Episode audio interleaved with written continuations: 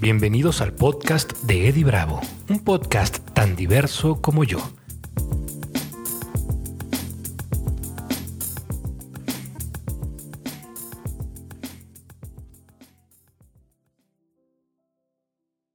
Hola, ¿qué tal? ¿Cómo están? Bienvenidos al podcast de Eddie Bravo. Mi nombre es Eddie Bravo, como ya lo saben, y hoy vamos a platicar de algunas cosas muy, muy interesantes. Hay dos vertientes de camino. De fondo tenemos la música de nuestros hermanitos aquí de Citla, Playa del Carmen, que están tocando en vivo y estamos aprovechando esa música que YouTube no nos puede borrar porque pues está tocada en vivo, ¿verdad?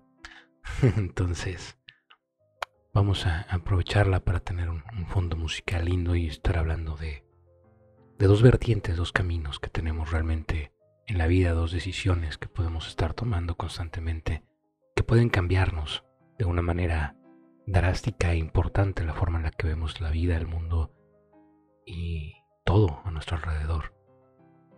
Y estos dos caminos de los que quiero hablarte hoy son el miedo, que es algo que se ha vuelto cada vez más común, más en los días presentes, y, y el amor. El amor, pero el amor real, no, no el amor de, de canción de Bad Bunny o el amor ahí chafa de película de quinta, donde todo es un contrato, donde todo es un arreglo, donde estamos llenando nuestros vacíos emocionales y donde estamos porque nos conviene y porque sacamos algo del otro y entonces mientras saquemos algo del otro soportamos esto y soportamos aquello. Eso no es amor, eso, eso es dependencia, eso es apego, eso, eso no sirve para nada.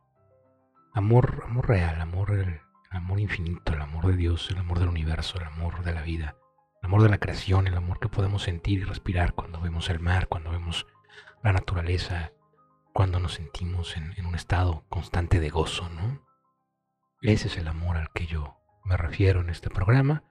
Y eh, el miedo, el miedo que todos conocemos, miedos creados por nuestra mente, por nuestro ego, por nuestra propia experiencia pasada, nuestras neuroasociaciones, nuestra necesidad de acercarnos hacia el placer y alejarnos del dolor, miedo que crea la ilusión, la ilusión del maya, la ilusión de, la separación, la ilusión de las cosas que, nos faltan en la vida, la ilusión de, escasez, la ilusión de, que todo sucede nada más porque sí, no tiene una razón de ser.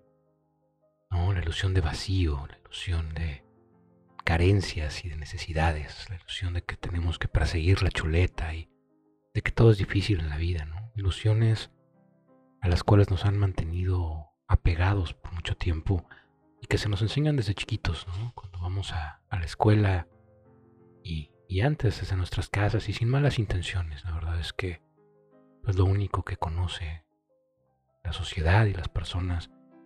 Son estos mismos condicionamientos, entonces solo están siguiendo un, un, programa que ha sido instaurado en sus mentes y entonces te ponen para que tengas una normalidad dentro de la sociedad, para que puedas operar de una manera común y corriente, entonces te vuelves pues igual un robotito que condiciona y que le enseña todos estos principios a los niños y los niños que son seres tan maravillosos, tan únicos, tan especiales, que vienen vacíos al mundo, que vienen llenos de amor, que vienen llenos de, inocencia, de dicha. Y, pues bueno, les metemos toda esta parte de, del ego y de la ilusión social en la cual nos desenvolvemos. Y pues vamos convirtiéndolo otra vez en, en miedo, ¿no? Todo este amor se, transforma en miedo ilusorio. Digo, la, ventaja y lo, bueno de todo esto es que el miedo no es real que la ilusión se puede vencer cuando decidimos ver más allá, ver de verdad, ver a través del amor, darnos cuenta que, que todo es abundancia, que si no hubiera estas creencias y que no todo el mundo quisiera acumularlo todo y apropiarse de todo, o habría más que suficiente para, para sostener a la humanidad, incluso en los números que tenemos hoy en día y, cuando se lleguen a, a estabilizar entre nacimientos y muertes, hay más que suficiente, ¿no? El problema es la explotación, el problema es el, el, querer tomar poder y control de todo. El problema viene también pues, de todas las cosas que, que elegimos en nuestra vida y de cómo elegimos vivirla y verla, ¿no?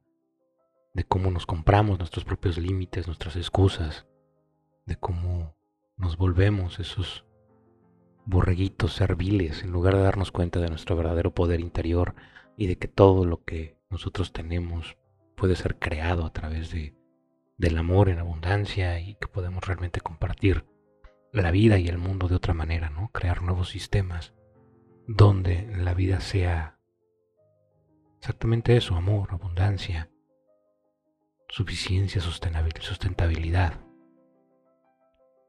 donde podamos realmente vivir en amor y en placer y no en carencias y excusas, ¿no? Entonces esas son las dos decisiones y pues bueno, como te comento, vienen una y la traemos, una es parte de nuestro de nuestra naturaleza, que es el amor, es de donde venimos, es la fuente, es a donde regresamos. Y es donde nos damos cuenta que, somos eternos, que somos seres que, que nadie nos puede hacer daño, nos damos cuenta que solamente estamos viviendo una experiencia espiritual, temporalmente humana, que somos eternos. ¿no? Existe la otra creencia donde solo lo material existe y entonces después de la muerte no hay nada y ya te mueres y ya, ¿no? O te vas al cielo y al infierno que también, ¿no? El cielo, cielo es todo, ¿no? El cielo está aquí en la tierra y es depende de nosotros convertir esta realidad temporal en un cielo para todos, ¿no? Solo, solo es despertar, cada vez hay más personas despiertas y, esta era bien, bien interesante de la era de la conciencia, la era del despertar, eh, nos va a traer eso. Yo creo que muchos de nosotros venimos justamente a ver ese despertar o, a observar una, pues una siguiente extinción mundial, ¿no? Y depende de nosotros.